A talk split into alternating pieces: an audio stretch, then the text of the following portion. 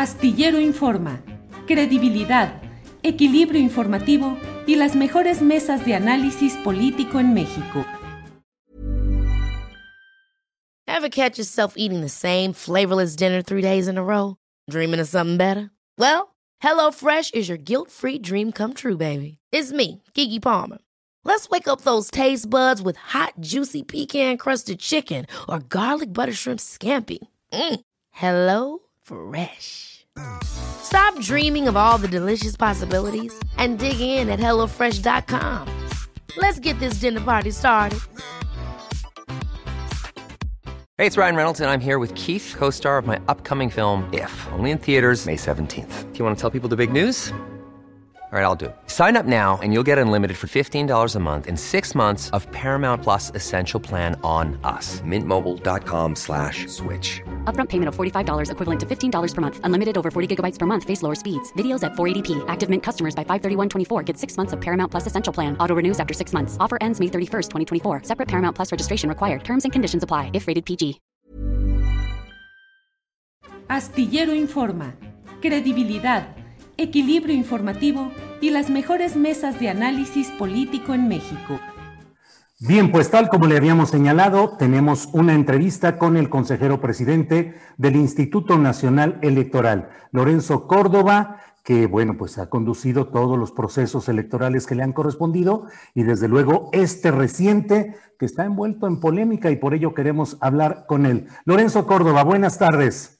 Hola Julio, un gusto estar contigo y compartir este espacio con tu auditorio. Un placer, de veras, un honor. Gracias, Lorenzo, muy amable. Lorenzo, pues la verdad es que hay muchas versiones, opiniones y polémica. Te pregunto, en lo que sucedió en este ejercicio de democracia participativa, al que ha concurrido solo alrededor del 7% de la lista nominal, nominal de electores, ¿quién tiene mayor responsabilidad en que no se haya alcanzado una cifra más alta y una participación más alta. La Suprema Corte de Justicia con una pregunta acotada, remodificada, la Presidencia de la República y Morena impulsando que era eh, una consulta sobre expresidentes y su responsabilidad eventualmente delictiva, el INE, que según estas versiones no tuvo ni la suficiente capacitación de su personal y sobre todo que hubo una eh, confusión eh, sistemática respecto a la ubicación de las casillas o la gente que finalmente no participó? ¿A quién corresponde el mayor grado de responsabilidad? Yo te la plantearía al revés, Julio. ¿A quién le corresponde la responsabilidad de que esta primera consulta popular haya resultado exitosa, a pesar de todas las eh, narrativas, eh, los intentos de descalificación, eh, que no son nuevos, hay que reconocerlo y subrayarlo, lamentablemente, en contra de la autoridad electoral y en contra de la capacidad de la ciudadanía de apropiarse de este tipo de procesos. Y, ¿Un éxito entonces? Yo creo que fue un, un resultado exitoso. Victoria ciudadana. ¿Perdón? Una victoria ciudadana. Sin lugar a dudas, y de su Instituto Nacional Electoral, porque el INE no puede eh, hacer su trabajo sin el acompañamiento de las y los ciudadanos. Y creo que es una manera, además de hacerle justicia y de agradecerle como se debe, a los cientos de miles de personas que por segunda ocasión en menos de dos meses decidieron fungir como funcionarios de las mesas receptoras de la opinión en esta consulta ciudadana cuando lo habían sido en la elección del 6 de junio y que demostraron, eh, digámoslo así, o refrendaron esta lógica de ciudadanización de los procesos electorales que además confiaron en el INE en las condiciones por primera vez existentes de garantía, de respeto del voto, eh, eh, en fin, de todas las garantías que, se que la Constitución establece para este tipo de ejercicios que en el pasado no habían estado presentes. Ustedes mismos, Julio, recuerdo que los periodistas, quiero decir, evidenciaron cómo en intentos de consultas previas que no estaban realizadas conforme a la codicia de la Constitución y que no eran responsabilidad del INE, pues no había estas garantías. La gente votaba dos, tres y hasta diez veces. En fin, creo que hay que celebrar que este ejercicio, que es el primero que se realiza, es un ejercicio exitoso. Oye, alrededor de siete millones de personas salieron a pronunciarse en algo que es inédito. Las consultas populares llegaron para quedarse y poco a poco la ciudadanía tendrá que irse apropiando de este mecanismo, este nuevo mecanismo de, participación. Tiene razón en señalar algunos, algunos temas. La pregunta era muy complicada. Yo fui a votar y la verdad, no, no, no tenía claro de cuáles iban a ser los alcances de una pregunta que redactó la Corte y que, sin lugar a dudas, generó ambigüedad y confusión. Hubo quienes decían que era para juzgar expresidentes. Pues la verdad, esto, Julio, tú has dado cuenta de esto en tus espacios noticiosos, eso no lo aceptó la Corte y reformuló la pregunta en una, eh, eh, en una, eh, en una redacción pues, que era complicada de entender, eso hay que reconocerlo. Pero creo que hoy tenemos un punto de partida muy exitoso para lo que venga. Todos los órganos que, que estuvimos involucrados, algunos solicitándola, otros validándola, otros convocándola, y el propio INE que tuvo que organizarla y que organizó de manera exitosa una vez más este ejercicio, pues tenemos un montón de, digamos así, de elementos para mejorar este tipo de ejercicios hacia el futuro. Y yo creo que en este sentido lo que ocurrió ayer es algo que, en parte, que nos pone en una condición de ganar, ganar. Por eso hay que, que celebrar lo que ocurrió. Consejero presidente, si hubiera ido menos gente a participar, digamos un 3%, hubiera sido todavía más exitoso el, el ensayo. Es exitoso por el hecho de que hoy por primera vez, Julio, tuvimos un mecanismo serio, profesional, en la que las y los ciudadanos pudieron explicar. No ¿Por qué hubo tan baja votación? Pero no se trata de un asunto de participación, Julio. El hecho mismo de que contra viento y marea el INE hubiera hecho esta, este ejercicio es exitoso. Dos, que lo haya hecho logrando desmentir, desmontar las noticias falsas, las falsas narrativas, las mentiras francas y abiertas que se hicieron. Eso ya es exitoso. Se dijo, Julio, por ejemplo, que el INE no quería esta consulta. es absolutamente falso. Tan queríamos la consulta que aunque no se nos dieron las condiciones presupuestales que habrían sido necesarias, el INE hizo la consulta. Dos, se dijo que el INE cambió la fecha de la jornada de consulta para no hacerla el día de la jornada electoral. Falso. Eso lo decidió el órgano que reformó la Constitución y en diciembre de 2019 decidió desfasarlo como antes ocurría. Tres, se dijo que el INE no hizo la difusión eh, suficiente. Falso, que, fijó una fecha muy cercana a la, a la consulta para hacer la difusión Falso. Esa fecha la decidieron las mayorías de la Cámara de Diputados y de Senadores para, para proteger que pudiera haber propaganda gubernamental. Prefirieron que hubiera propaganda gubernamental y la fecha del 15 de julio para iniciar la difusión la fijaron las mayorías de esas cámaras. Cuatro, se dijo que el INE no quería la consulta y por eso puso solo, entre comillas, 57 mil casillas. Por cierto, 57 veces más de la consulta, por ejemplo, aquella del aeropuerto. ¿eh? Claro que eso es falso, que el INE hubiera, nosotros hubiéramos querido poner más, queríamos poner 104 mil casillas, pero eso tenía un cierto costo y la Cámara de Diputados dijo no, ni un peso al INE para la consulta. Eso lo dijeron el año pasado. Después fuimos con la Secretaría de Hacienda y le dijimos, oye Hacienda, necesitamos hacer la consulta, la pidió el presidente. Y nos dijo Hacienda, bajen el costo redujimos el número de casillas en una previsión a 91 mil, con lo que bajamos el costo de la consulta a 890 millones de pesos y Hacienda nos dijo al final, no, el gobierno tiene otras prioridades, así que tú, INE, haz la consulta con lo que tienes. Pues nos dio para hacer una, una consulta seria y profesional con 57 mil casillas.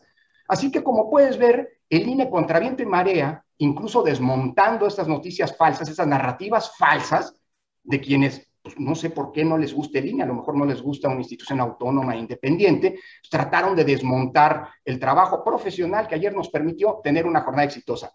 ¿Me hubiera gustado que votara más gente? Sí, sin duda, pero a lo mejor el tema de consulta no era tan atractivo. Uno, dos, a lo mejor la pregunta era incomprensible. Tres, a lo mejor hubo quien confundió a los ciudadanos.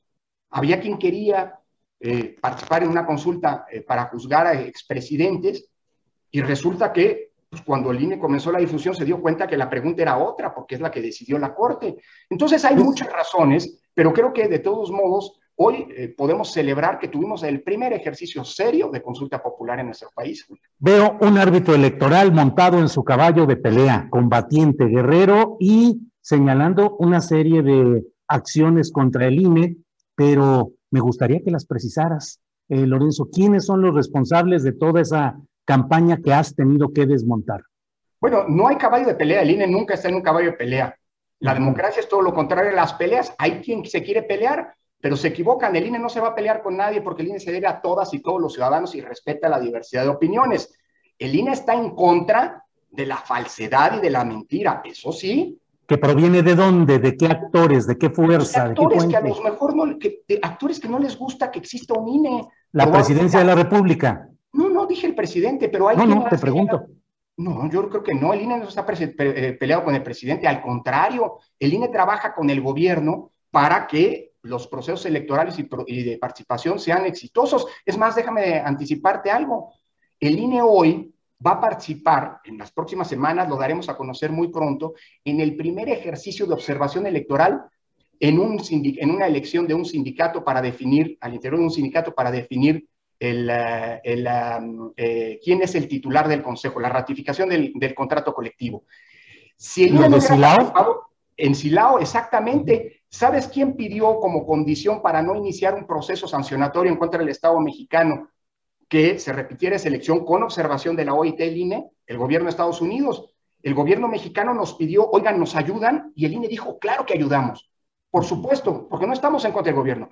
Hay quien está en contra del INE, probablemente aquellos que quieren que las elecciones vuelvan a la Secretaría de Gobernación, bajo el argumento de que las cosas ya cambiaron. No, el INE no se pelea, el INE simple y sencillamente, dado que eh, responde a las y los ciudadanos, eh, eh, Julio, pues el INE desmiente las mentiras, contra, se, poniendo información, pone la, información cierta sobre la mesa de la discusión pública para que la gente no se deje engañar. Hay quien dice que el INE, como te decía, no quería la consulta. Es falso. Sí. Tan la queremos que fuimos a votar. Lorenzo, dentro de todo este esquema, la presidencia de la República a cargo del ciudadano Andrés Manuel López Obrador y el partido nacionalmente dominante o en el poder que es Morena, te culpan a ti expresamente de estos resultados. ¿Qué les respondes a ellos? Bueno, eh, Julio, tú mismo fuiste objeto de acusaciones infundadas hacia y las defendí. Por eso. defendí con datos y con hechos. Claro, por eso con datos y con hechos ahora mismo te estoy, estoy desmontando aquellos argumentos eh, de quienes utilizando pues, datos poco ciertos, por decirlo menos, cuando no mentiras francas, buscan debilitar la credibilidad de periodistas de primer orden como tú o de instituciones que se deben a la ciudadanía como el INE. Así Pero yo me referí a la secretaria del Medio Ambiente por su nombre y su cargo y a la coordinadora de quienes tienen las mentiras por su nombre y su cargo. ¿Tú a quién señalas por nombre y cargo? Bueno, mira, déjame ponerte un ejemplo. El presidente de Morena, por ejemplo, que hace una semana, hace algunos meses, dijo que al INE debía, el INE debía ser exterminado, así lo dijo, no lo digo yo, no estoy inventando, es documentable, ahí está en el, eh, eh, reportado en una nota del periódico en el que tú escribes, Julio, eh, señaló, por ejemplo, que el INE no quería promover la consulta y que por eso había fijado la fecha del 15 de julio para iniciar la difusión de la misma. Yo hablé con Mario Delgado, tengo comunicación, soy el presidente del INE, tengo una comunicación con muchos actores políticos, con todos los que tengo que tener. Y le dije, oye Mario, estás declarando esto y te estás equivocando, porque la fecha del 15 de julio la fijó la Cámara de Diputados de la que tú todavía formabas parte. Y como se dijo públicamente, pues porque se dieron cuenta de que si no lo hacían así, iban a impedir la propaganda gubernamental federal, local y municipal, y prefirieron privilegiar la propaganda gubernamental frente al periodo de difusión de la consulta a cargo del INE. Entonces, pues simple y sencillamente hablemos con la verdad.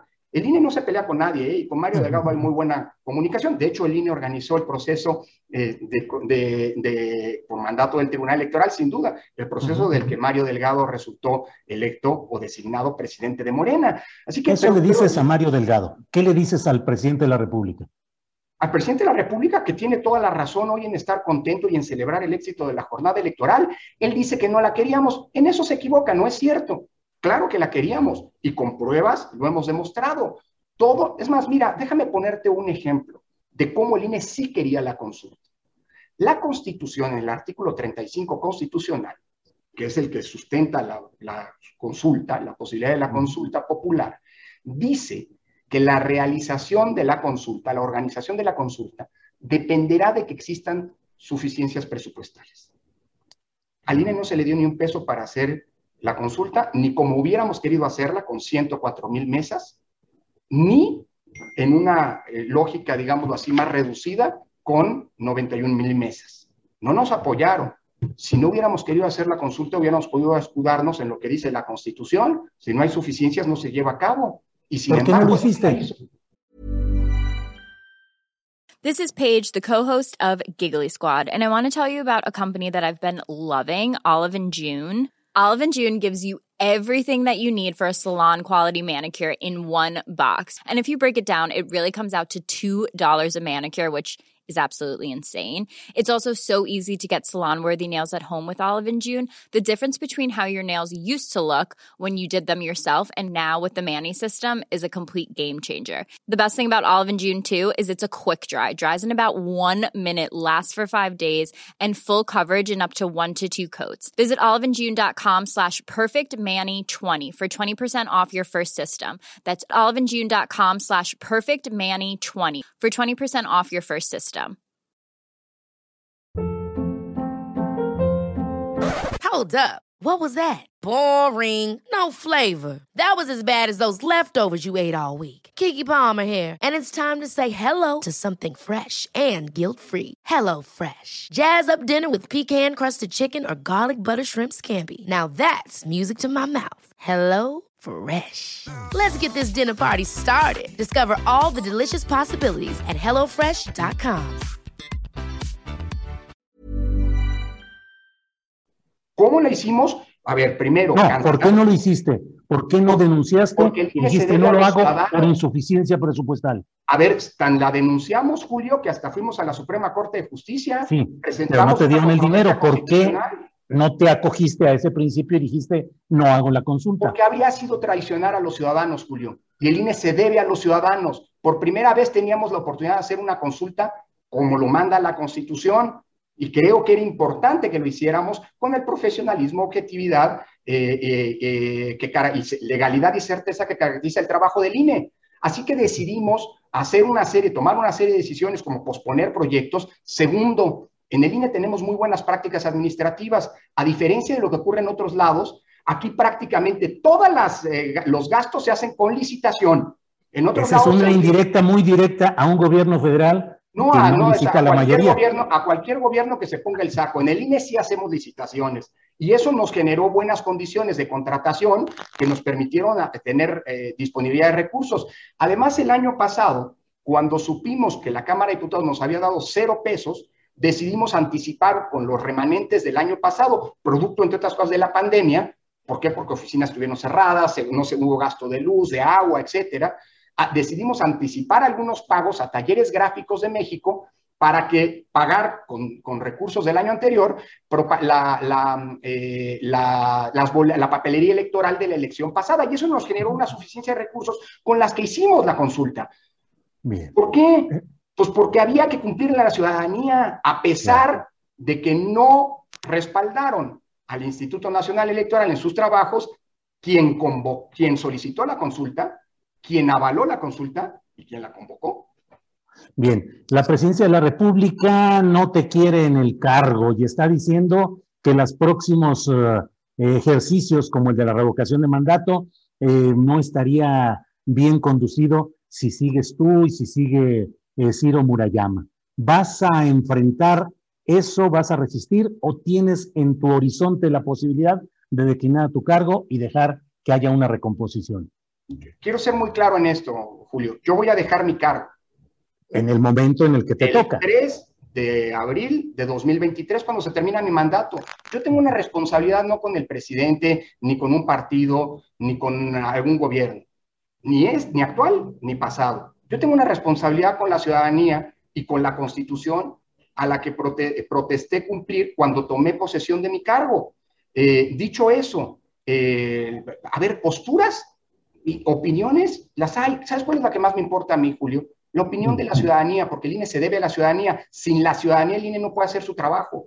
Si en, el, el, en, en, junio pasado no hubiera habido un millón y medio de ciudadanas y ciudadanos que confiaran en el INE y que aceptaran ser funcionarios de casilla, no habríamos podido haber hecho la elección. Si no hubiera habido el día de ayer 250 mil, 80, perdón, 85 mil ciudadanos y ciudadanos que decidieron jalar con el INE y hacer una realidad la consulta popular, el INE no habría podido hacer su trabajo. Y eso se traduce en el hecho de que hoy el INE, gracias a la, ciudadanía, a esta cercanía con la ciudadanía, es la institución civil que mayor confianza tiene en México. Antes de las elecciones, a pesar de los ataques, de los amagos, de las amenazas que claramente tenían el propósito de doblegar a la autoridad o de amedrentar a la autoridad electoral, el INE cumpliendo a pie juntillas lo que dice la ley y la constitución, pasó de un 61% de credibilidad ciudadana, como lo reportan varias encuestas, sondeos de opinión, a más del 70%, 70, 71%, hay quien llega a decir incluso 80%. A los ciudadanos y ciudadanos nos debemos. Habrá políticos a los que no les gusta esto, pero bueno, nosotros no trabajamos para los políticos, para ningún político. Trabajamos para la ciudadanía, Julio. Sí, Lorenzo, no puedo dejar de preguntarme el poder electoral institucional, el INE, ¿qué otro poder lo puede estar amenazando en los términos en los que dices? Solo un poder, discúlpame la redundancia, muy poderoso. ¿Cuál es ese poder que amenaza al poder electoral? Bueno, en general la política. Mira, uno de los principios constitucionales del INE es la autonomía. Autonomía frente a qué hay que preguntarse. ¿Por qué el INE es un órgano constitucional autónomo? Porque no depende de los otros poderes del Estado. En, esos, en eso se traduce la autonomía. Hay poderes, por ejemplo, en el gobierno, pues todos los órganos del gobierno dependen de un poder, en última instancia, del Ejecutivo. Eh, eh, el caso de los órganos constitucionales autónomos, no dependemos de los poderes y para eso se nos dota autonomía. Para ¿Pero qué poder amenaza al poder electoral? No, y luego hay, perdóname, pero también hay otro principio, que es el de independencia. ¿Independencia frente a qué? Frente a los intereses políticos. Si tú tienes una autoridad electoral, como ocurría en el pasado, que dependía de lo que dijera el presidente de la República, estoy pensando cuando la Secretaría de Gobernación organizaba las elecciones, pues claramente no tenías condiciones democráticas en, los comicios. Cuando tú tienes una autoridad electoral que depende y hace lo que dice un partido político, alguna fuerza política, pues evidentemente no tienes una autoridad independiente y no hay democracia.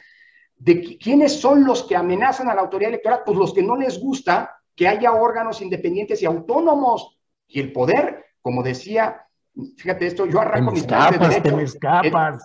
no, yo arranco ¿Qué poder amenaza al poder electoral? Todo poder que quiera subordinar a, las elecciones, a la organización de las elecciones, a su égida. Yo arranco mis clases de derecho constitucional diciendo siempre que el poder es canijo.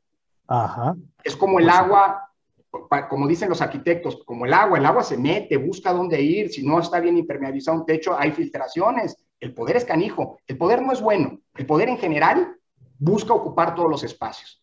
Y que tú ejerces también poder. Claro que sí, como contrapoder, para evitar que los poderes que no deben estar intrometidos en las elecciones sean los que decidan. Hay un poder producto de esa autonomía para garantizarle a las y los ciudadanos que su voto va a ser respetado, Julio. Lorenzo, te agradezco mucho esta posibilidad de hablar ampliamente sobre estos temas. Cierro solo preguntándote cómo visualizas el ejercicio muy probable, ya muy anunciado, de la revocación de mandato presidencial. ¿Se haría con el mismo número de casillas, con los mismos ahorros del INE? ¿Cuál es tu previsión hacia ese muy probable ejercicio? Mira, eh, el INE va a cumplir a pie juntillas, como siempre, su mandato constitucional pero los demás poderes tienen que cumplir también lo propio. ¿Qué quiero decirte con esto? Si se llega a instrumentar una revocación de mandato, sea a nivel federal para la presidencia de la República, sea a nivel local para la jefatura de gobierno o las gobernaturas, esto tiene que hacerse con las mismas condiciones, ese es mi punto de vista, con las mismas condiciones con las que se realizó el proceso en la cual estas personas fueron, estos funcionarios públicos fueron electos. Porque, digamos, esto es como una especie de elección al revés. Hay elecciones que sirven para eh, eh, eh, no, designar a funcionarios, hay procesos como la revocación de mandato que sirven para removerlos anticipadamente del cargo. Por eso las condiciones tienen que ser las mismas. Ojo, Julio, en esta consulta popular costó solo 528 millones porque traíamos arrastrando los gastos que afortunadamente pudimos utilizar de la elección del 6 de junio. No fuimos a hacer otra vez una, insaculación de 13 millones de ciudadanas y ciudadanos. Pudimos contar con la colaboración de quienes ya habían sido funcionarios de casilla. Pero si esto ocurre el 6 de marzo, porque esa es la fecha que, más, que, de acuerdo con los transitorios constitucionales debería hacerse la revocación de mandato, tendríamos que empezar desde cero. Y esto implicaría que el INE contara con todas aquellas condiciones logísticas, eh, presupuestales, pero sobre todo normativas para poder llevar a cabo nuestro trabajo. Y no hay que olvidar algo, Julio, no hay ley de revocación de mandato. Está en proceso, según leí ayer. Pero, ya llevan tarde, ya van tarde, Julio. De nuevo, las cosas como son. Porque nuevo, desde ahorita, ¿no? Para, Hablemos con la verdad, ¿no? este, a la ciudadanía. La, la, figura de la revocación de mandato se introdujo en diciembre de 2019 con una reforma constitucional, artículo 35. Y en los, artículos transitorios se estableció que el, el Congreso de la Unión tendría 18 meses para emitir, para que la ley ya estuviera no, no trabajada, lista, publicada, la ley respectiva. Ya pasaron los 18 meses. Y hoy nadie sabe ni siquiera cómo van los borradores de esa iniciativa. ¿Sabes cuándo tendrían que empezar los ciudadanos y ciudadanas a recopilar firmas para, porque son los únicos que pueden pedir la revocación de mandato, a diferencia de las consultas populares, el 3% del listado nominal. De acuerdo con, con el régimen transitorio, para esta ocasión, el primero de noviembre, entre el primero de noviembre y el 15 de diciembre. Y no hay ley. Nosotros todavía, nosotros vamos a cumplir, nosotros sí vamos a cumplir con lo que dice el transitorio constitucional y a finales de este mes de agosto vamos a emitir unos lineamientos, lo dice el transitorio. ¿Cuál es el problema? Que seguramente vamos a emitir lineamientos sin que haya ley. Si la ley llega a tiempo, y entre comillas, faltan tres meses para que inicien los ciudadanos a recopilar firmas. ¿Se aplica aquí o no lo que dice la Constitución, que no puede haber cambios en materia electoral tres meses antes? No lo sé. ¿Qué te quiero decir con esto? Que si hay condiciones presupuestales, si hay condiciones normativas, ¿no? Y si el INE va a desplegar todo su esfuerzo operativo con la misma calidad técnica con la que hemos venido realizando las elecciones y ahora la consulta popular, para que, pues de nuevo, ese ejercicio de democracia participativa sea un éxito. Preciso, para no equivocarme, tú me dirás si es correcto o no lo que digo. Estás diciendo que en el eventual ejercicio de revocación de mandato tiene que haber el 100% de las casillas que se plantearon en la elección de 2018. No de la del 18, todas las que estén necesarias con el listado nominal, porque el listado nominal ha crecido. el, el 6 de junio pasado instalamos 162.500 casillas. Habrá que ver cómo queda el listado nominal. Acuérdate que este es un dato importante ¿eh? para que la gente también tenga claridad, las, ciudadanas y los ciudadanos. En diciembre van a perder vigencia, ya se van a dar de baja del padrón todos los, eh, bueno, no en diciembre, los meses por venir, perdón, todas las credenciales de 2019 y 2020 que les dimos, les prolongamos su vigencia para que pudieran participar en las elecciones y ayer en la consulta popular. Esas habrá que darlas de bajas del padrón, pero vamos a tener un listado nominal padrón y listado nominal de más de 90 millones. Habrá que ver cuántas casillas tienen que instalarse, pero será una cifra muy similar, alrededor de 160 mil casillas, para que se tengan todas las garantías y se reproduzcan las condiciones que en su momento, en 2018, hubo para poder elegir al presidente de la República en el primer ejercicio de revocación de mandatos y este efectivamente se realiza, ¿no? ¿Tienes una estimación de cuánto costaría este nuevo ejercicio de revocación? Lo vamos a tener en las próximas semanas, eh, Julio, porque a finales de, de agosto, perdón, también vamos a tener que presentar el presupuesto de, el, proyecto de presupuesto para el INE para el 2022. Y allí vamos a decir, por un lado, lo que le corresponde a los partidos políticos, que lamentablemente, como sabes, ahí nada más se aplica una fórmula, porque es la constitución la que blinda ese financiamiento. Segundo, vamos a plantear cuál es el gasto operativo del INE, incluyendo, por cierto, los seis procesos electorales de, en donde se van a renovar gubernaturas en el plano local en 2022. Y vamos también con una bolsa específica a establecer cuál es el cálculo para poder eh, eh, solventar los gastos de la eventual revocación de mandato y de una eventual consulta popular que podría incluir hasta cuatro preguntas en agosto del próximo año. Todo eso va a, dársele a la Secretaría de Hacienda, luego a la Cámara de Diputados, y la Cámara de Diputados decidirá en ejercicio de soberanía si quiere o no que haya revocación de mandato y consulta popular. En esta ocasión, si no te dan el dinero suficiente, de todos modos se haría la revocación de mandato, el ejercicio de revocación como en esta ocasión. A ver, el INE va a hacer todo lo que tenga que hacer, pero sí hay que ser claros en una cosa.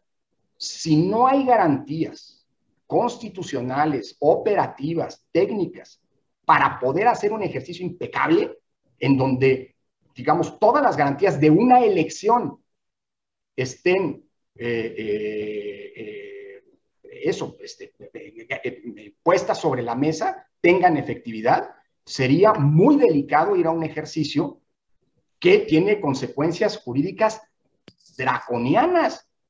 Como que un gobernante que contó con el respaldo popular para ejercer su cargo se ha retirado anticipadamente del mismo.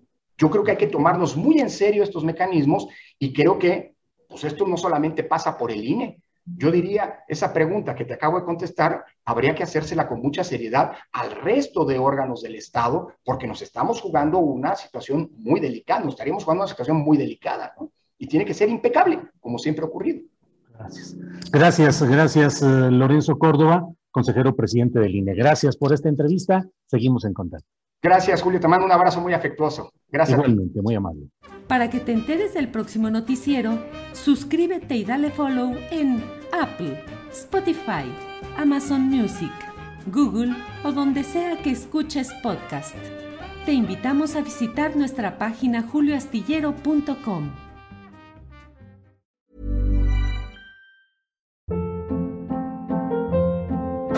Hold up. What was that? Boring. No flavor. That was as bad as those leftovers you ate all week. Kiki Palmer here, and it's time to say hello to something fresh and guilt-free. Hello Fresh. Jazz up dinner with pecan-crusted chicken or garlic butter shrimp scampi. Now that's music to my mouth. Hello Fresh. Let's get this dinner party started. Discover all the delicious possibilities at hellofresh.com.